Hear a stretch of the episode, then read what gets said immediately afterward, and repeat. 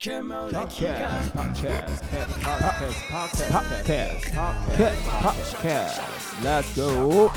右神派卡斯，卡斯派右神，欢迎收听。我刚刚的问题是说，业主他可能也没办法支撑这两千呢。呃，这里有几个议题，我先回答刚刚有什么对不对？说的部分。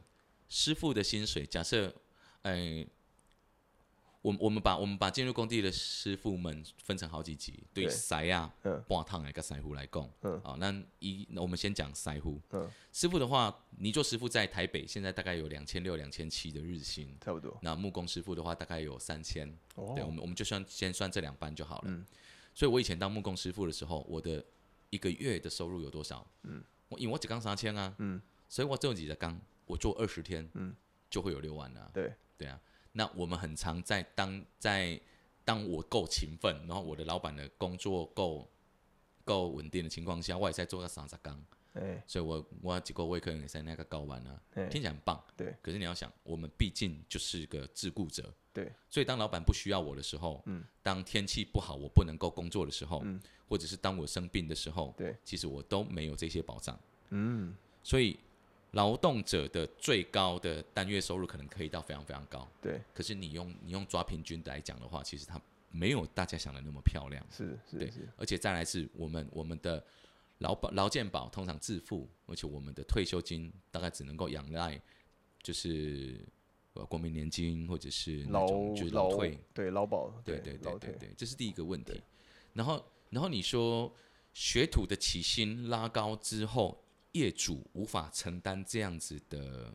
无法承担这样子的成本，是。这件事情其实是假的啦。我我我我我讲我讲其实不是这样，假议题，假议题啦，因为 因为因为你每个你你你每个你每个派发出去的薪水都会获得一定程度的回馈才对，也就是如果如果你现在一直以来你的合理报价，你的业主的合理报价是建立在你压榨学徒哦，你压榨学徒给他不合理的薪水才做得到的程度下，嗯，那基本上就跟就跟草创的影视公司说啊，我帮你拍一支广告，然后只要三万块，有什么两样？就不可以这样啊，哎，可是我跟你说，真的很多这样子，不可以这样啊，真的很多都这样子啊。他他就说没关系，他也不懂啊，他就是想要自己出去开啊。对对然后他自己开，他可能就说不好意思，我们跟他可能谈的这个网络曝光权，可能谈一年，给他谈个一支片，一天给他拍个五万六万好了，也算很低了吧？你要知道、欸，哎，早期影视产业，譬如说拍一个沐浴乳这样子，他是可以真的把那个 model 有没有千千挑细选之后，然后把他送去送去那个 SPA 室，然后来拍片的时候是全身更细洗这样子。现在没有啊，进去后置刷一刷，就整个那个，所以他才可以有办法 cost down 啊。嗯但你说整个产业能不能够这样开枝散叶？我觉得有好处有坏处，但是核心还是你内容内还核心还是你内容能能力如何了。嗯，但是你说那个状况真的是在影视产业，那个也不算影视产业啦，那个就算是广告接案而已，之类的？就很多很多很多产业。那它它有非常非常多的联动的一些变化，我觉得是接下来我自己看到的一个趋势。那你觉得怎么改？首先，首先新进的新进的师傅们，也就是我们说的学徒，对，跟跟他掌握非常高端技术的这一个师傅们，嗯，基本上啦，在我我们我们不讲 M 型化的最极端的两边嘛，对，我我们讲的是在未来比较常见的事的事情是，首先这些职业职业上的工种上，啊、比方说木工，嗯，哦、他会在细分工，对，就以前以前的木工基本基本上你你会是一个全才工，就是啊我买一项做门啊，我买一项做毒啊，哦。天花板得半个龙一样。嗯哼，但在接下来的话，你可能要细分。那细分细分有两个好处，一个就是会让新进的人他不会花这么多这么久的学习历程，啊，至少先会专样技术的，对，他他会几样，所以他就可以开始谋生了。嗯，所以新进人员跟资深人员的那个价差会开始变得不那么明显，对。对，因为你以前为什么可以领到那么贵的钱？嗯，是因为你就真的你就真的什么都会啊。对，所以即便我今天要你去做一个很简单的工作，我还是要给你这么高的钱啊。是那这件事情就是成本上我就没办法压下来。是，可是如果我把它分分工，稍微分工一下的话，嗯哼，其实就会发现说，哦，其实专门做什么的人去执行他那一项，然后接下来的其他收收收尾跟修缮再给其他人处理，明白，这比较像是欧美现在的情况。是有办法去分工了。对，我们就开始分工了。台湾因为量体比较小了，基本上你你光影视演艺人员他就要什么都要会了。是，那其实木工也是一样，他们有办法做到那样。像我一个朋友，他在呃美国拍照就有办法营营生了啊、嗯他可以在那个，因为他量很大，他案子够多，所以他有办法一个月就是光靠拍照就 OK。可嗯是，在台湾很难，有点难啊，我觉得。对，其实产业的需求的量也很大、啊。嗯，我们刚刚不是在谈缺工吗？对。所以量很大啊，只是有没有么没为什么没有落到台湾人身上？第一，你你刚刚讲了嘛，有可能是台湾的家庭价值观的问题是嘛，所以影响到对这个教育嘛，对对影响到文化嘛。对。第二，你说业主本身的状况嘛，是然后再来第三，这这实际上学生就不想学了嘛。是。好，那那你觉得还有更好的状况怎么解决？你说需求量很大，那还是发生了、怎么怎么处理这件事情？为什么会处理这件事情？为什么会有这件事情？需求量很大，大家都要木工啊，因为木头会坏啊，这是最简单的吧？家具会坏啊，嗯、为什么会发生这件事情？我们我我们是高失业率，可是又缺又又高缺工，为什么？对不对？为什么？我我觉得，所以才会有移工嘛？OK，那是还对是因为这样才会有移移工吗？我觉我我觉得移工的移移工的由来还是另外一件事情。好，那那那那不提这件事情，嗯那那我们就讲为什么还是会这么缺工？因为你刚刚讲的三个地方造成缺工了，嗯对不对？我不想进去，再来我老板没给我很多钱，再来我爸妈不喜欢我做这件事情对对，OK，那所以我就不去了嘛。对，但是不好意思，暗量在那边对，我就是上不了那个台，我就是没办法站上去发挥嘛。可是不好意思，我案量那么大，嗯。还是几个顶尖人物在接接收这件事情呢、是吧？嗯。目前是这样吗？目目前目前其实它更更动荡、更混杂，也就是混杂。对更混杂，就是这是我的观察啦，不嗯。不代表不代表它就是一样，就是所有的业业界的现况。是，但是现在非常缺工是真的，嗯，就是当我有当我们或者是当业主有工程需要被服务的时候，是，你你会很难找得到师傅，然后老板如果要找学徒也都找不到。那这个我们刚刚有提到了，就是其实它它是一连串的影响，就是我们的文化不重视做工的人，是，那我们的教育也都把资源偏颇在就是真正在读书那一块。管理阶层，对对，就是对，就是就是这样子。所以所以其实缺工是真的，然后、然后可是你补你没办法补人力进来，因为你你刚刚我们刚刚也有提到说我们给的待遇并不并不好嘛。嗯，那你说要怎么调整啊？我觉得是这样子啊，就是我为什么会讲到它是动荡，因为它势必会改变的。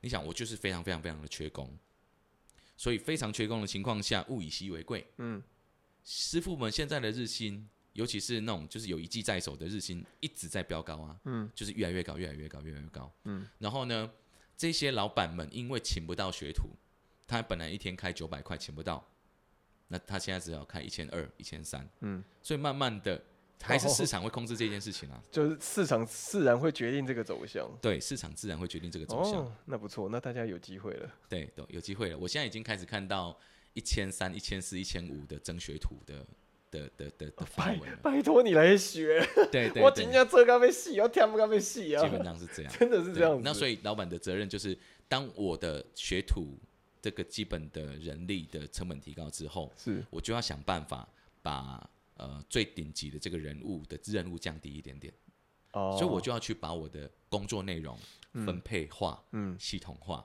平整化，或者是就是把它做一个真正的统合。有人在做这件事情吗？还是说你正在往这个方向？实木工地在往这个方向？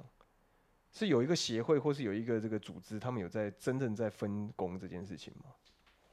没有，没有，没有自然的结果。对，它是一个自然自然而然发生的结果，也就是当我要敲呃，比方说这样讲，垫天花板是在木工装潢木工里面一个很简单的工程。对，那所以呢，因为我的师傅什么都会，嗯，所以他也可以做天花板。是，可是因为它很贵，哎，所以我决定了我要叫他去做很细致的这些柜体。在在工程界，然后每一个专专专项工种，比方说像木工，我们来来讲装潢木工，装潢木工会继续细分，或者是不管是铁工还是泥做工，会继续细分的的成因是比较自然而然的，嗯，他不用去外力的去协助他，他不需要有一种规范去处理它，对，就是呃，比方说我洗陶给，然后垫天花板是装潢木工的工项里面比较简单的那一种，那那那那一项工程，比方说它是平面天花板，所以它很简单，嗯。学徒就做得到了。嗯，可是我的师傅什么都会，我也可以教他去做天花板，可是也是因为它很贵。第一，他什么都会，但是条件是他很贵嘛，嗯，所以我宁可把他叫叫他去做那种很细致、很复杂的造型墙面，哦，或者是细致的柜子。对，然后在在这样子的区分、区分跟切分法底下的话，那就会有一就会有一个专门的工种去一直做天花板，啊，理解，这样我就可以把我的成本再压、再控制了，不能说压低，我就可以把我的的成本控制下来。对，明白。对对，哦，了解。所以其实它是会自然。那我我我问一下，现在真正的技职教育，嗯有办法接轨到市场吗？产业里面这件事情是很你应该很想聊的吧？首先，首先我当当然那一天又成来我们教室的时候，我有侃侃而谈这个部分啊。但是我自己觉得比较站不住脚的地方是，我并没有真的在技职教育学校里面知道他们在教什么。哦，不过。根据我自己知道的资讯，我所理解的事情是，第一个问题，我开始我我自己比较不喜欢的部分呢、嗯就是我们我们刚刚其实刚刚有提到一次，就是所有的继职教育都变成好像有点有点在追求学历了。就是我我本来读高职，嗯，那因为我是高级职业学校，对所以其实我学的事情应该是要否我职业要用的嘛。对。可是当高职生的选项纷纷变成了下一所学院的时候，就是是因为我我读了高工，我读了高商，嗯，那我接下来要干嘛？我接下来要去技术学校，对技术学院，或者是甚至是科技大学，嗯就是我还是去追求学历了啊。所以我们其实就并没有真的要去教他们，你接下来毕业之后，你职场要职场要用到的东西，因为因为因为我们的目标还是让你有方法考到更好的成绩，然后去申请或者是直接考取学校嘛。对，其实这个是整个工业化社会之后的结果了。因为以前就是学习技术嘛，然后跟着师傅做嘛。那后来可能因为工业化的结果，然后需求变大，然后他就说：“OK，你在这边做了三四年，那你帮我去学一个学校，然后进入变成管理职。”啊，管理职完了以后，哎、那你这个单位你做的还不错，那你再去进修一下学校，那我再让你变成这个经营者。嗯哼他大家现在想要跳过这些事情，啊，直接进到经营或是管理，其实这会有很大问题，因为你没有真正摸过那些事情。其实最大的状况就是你根本你即使知道要找个木工，你也不知道找哪个木工。嗯那你的木工到底好不好？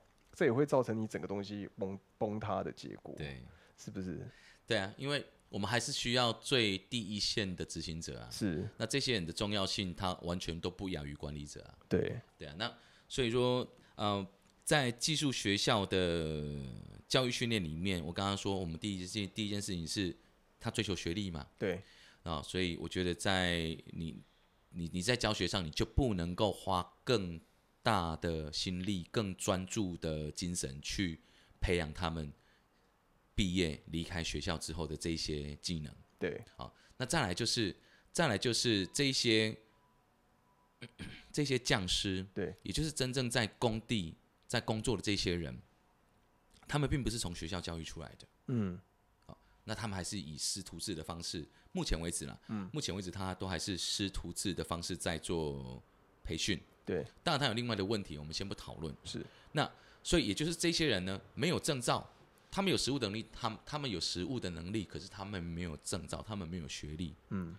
好、所以他们不可能凭着自己的业界经验去学校来教这些其他的新进的这些小孩子们，或者是接下来想要投入职场的这些人。嗯，所以学校的老师他他的他的立场可能刚好颠倒，嗯，他是一个完全没有在工地工作的人，工作过的人，对，可是他却必须肩负这个教育他的学生的责任，这个责任，嗯，所以就变成是说，他即便他即便再怎么认真揣摩工地会发生的事情，他毕竟还是没有经过工地啊，对，所以不管是学烹饪、中餐、西餐，美容就是美发，对美容美发，你就你就真的没有在店面被超过啊。而且你连开个店都有问题啊之类的。然后，OK，你会做菜，可是那跟你在你在厨房当过真正的正职员工，嗯，你得要面对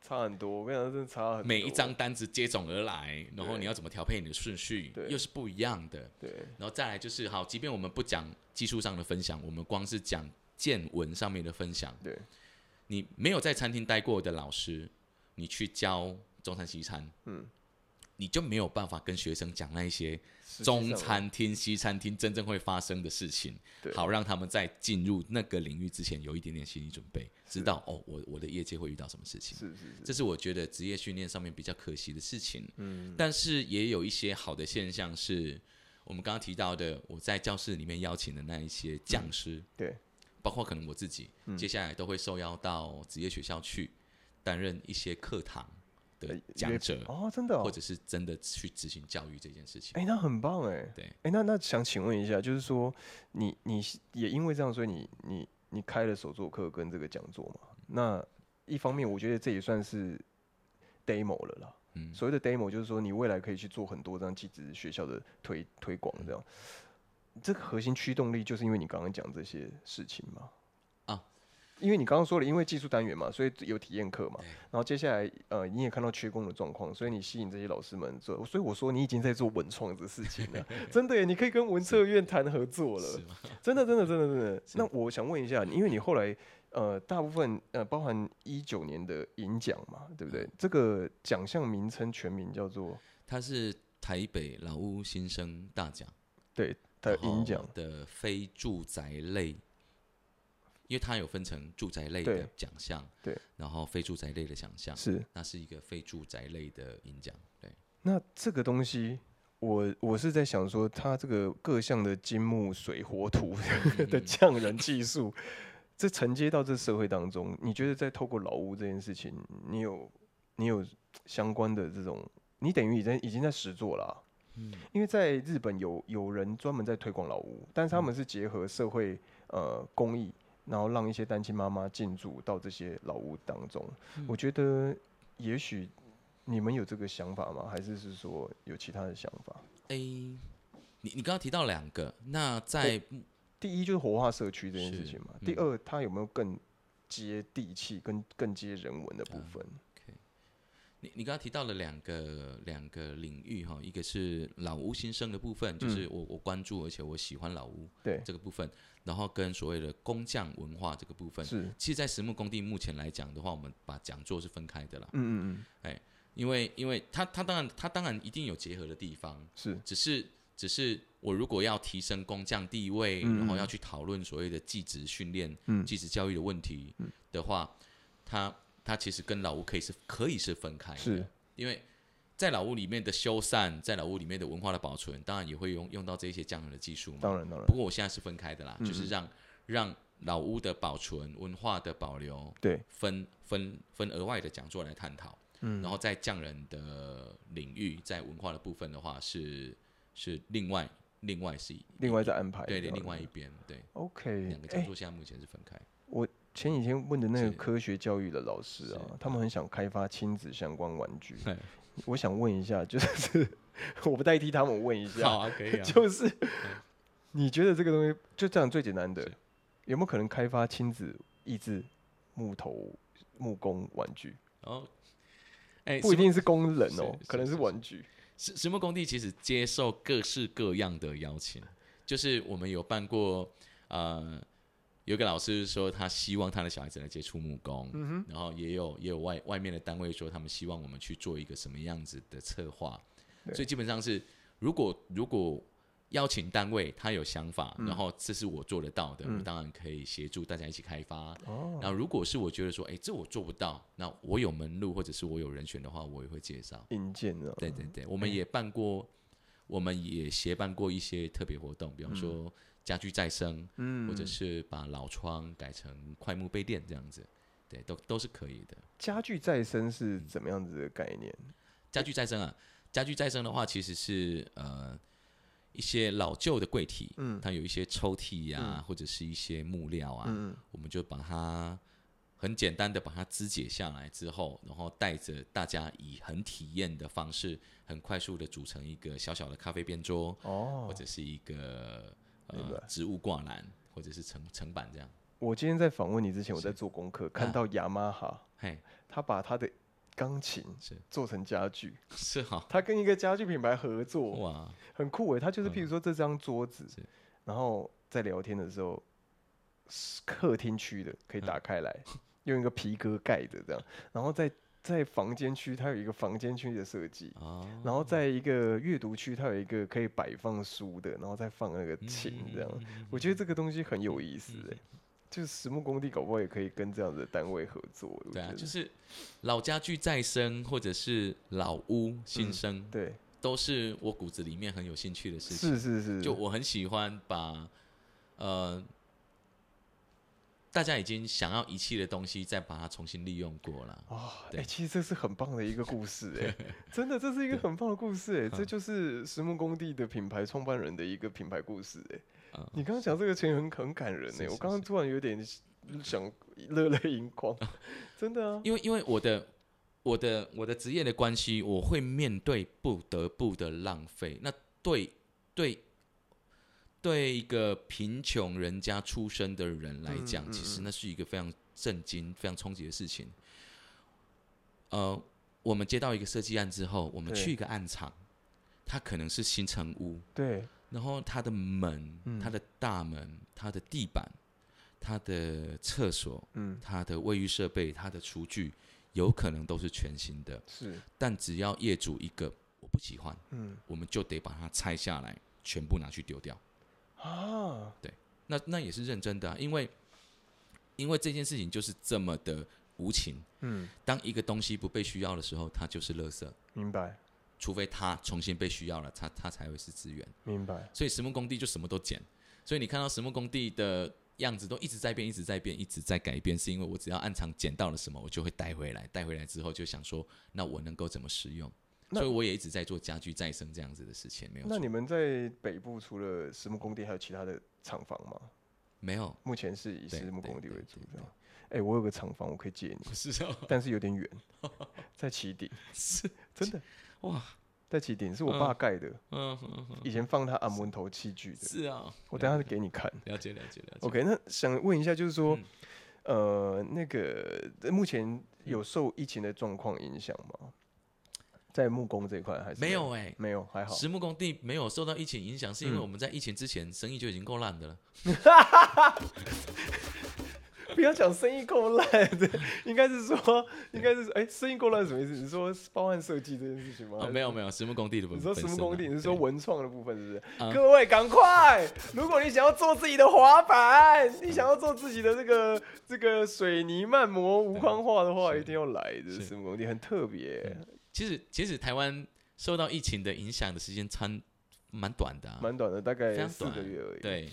那实木工地反而是在疫情之后，因为大家不能出国了，对，所以呢，他们可能想说，哎、不知道去哪里耶，要玩什么。所以其实我们的一些手作体验课，其实反而有反而比较好啦，就哦是大家会想说，哦，那我我越来越知道这个教室了，然后有越来越多人知道，嗯，然后也透过这一些我说的合作讲师的关对系，对，大家知道这里，所以他们会来参加这里的体验课，或者是甚至接触到体验课，知道这里边这这边的资讯之后，就开始有一些呃合办课程，嗯或者是邀约，或者是演讲，或者是学校的座谈，明白呃。这些。哎、认真的问一下，好，你刚刚还没有回答过我。是，我最早的问的问那个问题，木头哼、木工。哼，对你来说，你你说了嘛？因为你是一是个贫瘠人家做这件对事，你可不可以用一个简单的话，木工啊，木工或是木头对你的啊故事？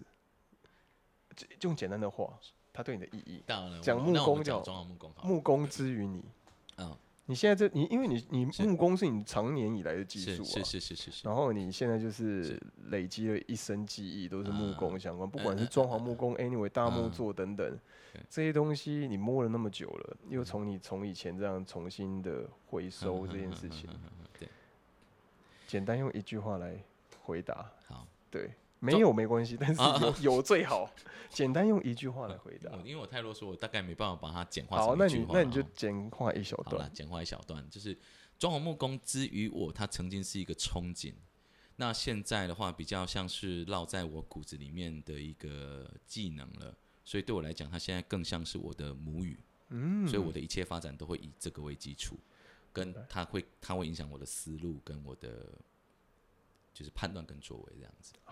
理解理解，哇，厉害厉害，可以，厉害厉害。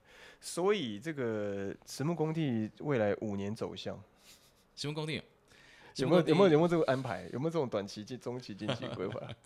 因为石木工地我们是且战且走啦，就是嗯包含包含我们说今年二零二零年的六月过嗯后的这个后半年，嗯我非常积极的在做工匠议题，是包括手作的邀约，是包括讲座的邀约。是，那石木工地，我很希望，我很希望，我不知道几年，我很希望它会是一个工匠的聚集地。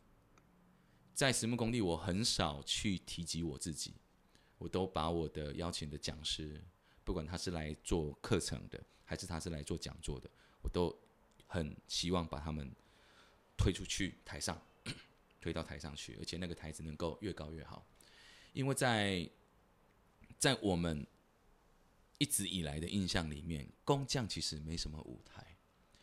我常举例的事情是这样子：我们在小时候读书，在学校的时候呢，老师会把考第一名的同学请到台上来，跟大家分享一下，哎，你为什么考这么好啊？你读书的方法是什么啊？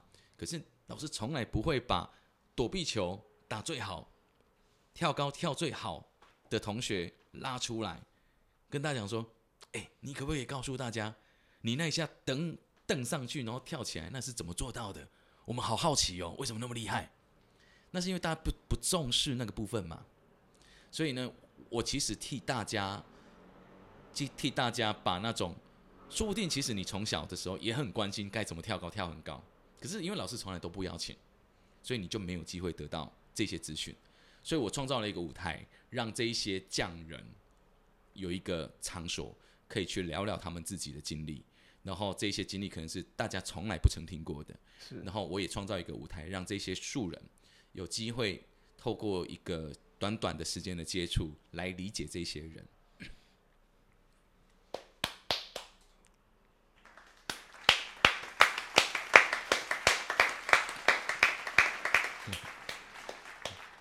讲得好，真的讲得好。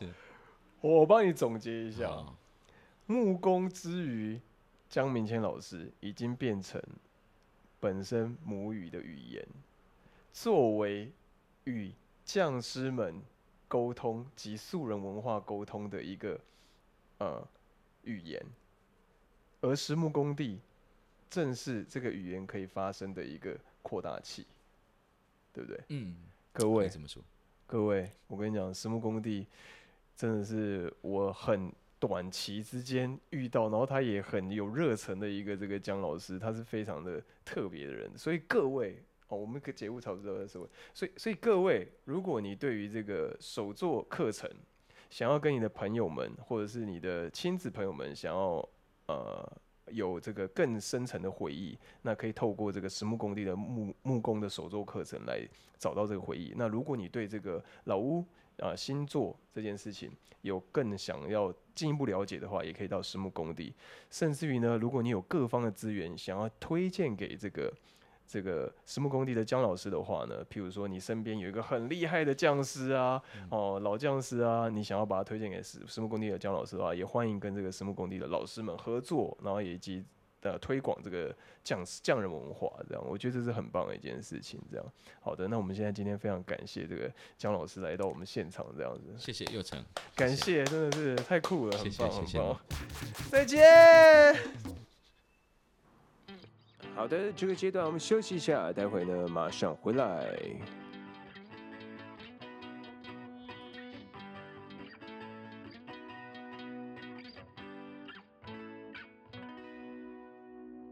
疫情期间，孩子去哪玩？趣味科学营队不离哉。自十一月二十八日起，贝斯科学寒假营队活动开！无人机、酷玩贝比城市设计、空中沙阵飞机以及动画科学等多种 STEAM 式主题课程任君挑选，多项实验让您的孩子玩爽爽，最终还能把主题的成品带回家哦！此外，为欢庆贝斯科学成立二十周年，还加码推出二零二零感谢有您超杀优惠送给你三重奏活动。在活动期间，两人以上团报或一人报多梯均享有八八折优惠哦。你敢报名，我敢送优惠。于指定日期间报名，还能享有回馈优惠码，报越多送越多哦。风华二零回馈募集，完成指定任务，加码抽出众多好礼，最高三千元助学优惠折扣券等你来拿哦。关注活动详情，请至贝斯科学实验室脸书或加入官方 LINE 好友，优惠至一月三日止。OK，休息的时间结束了，节目继续开始。